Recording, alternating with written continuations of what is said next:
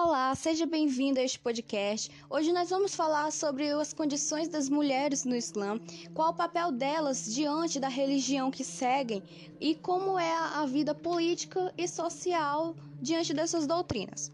É muito comum que as pessoas descrevam as mulheres muçulmanas como mulheres reprimidas, mulheres que não têm liberdade, mulheres escondidas atrás dos seus véus.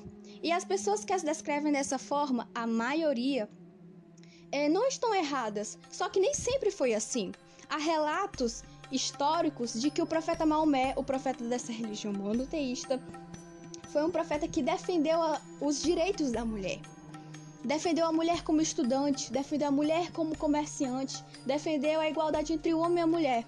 E após a sua morte, os seus ensinamentos tiveram que ser escritos.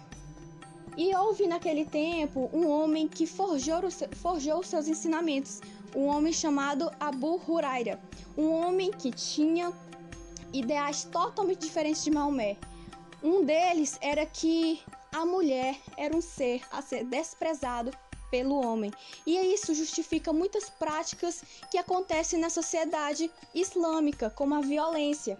Porque as mulheres na sociedade islâmica não podem, islâmica não podem dirigir, não podem estudar, porque as políticas dessa, dessa sociedade restringem isso, restringem a participação da mulher.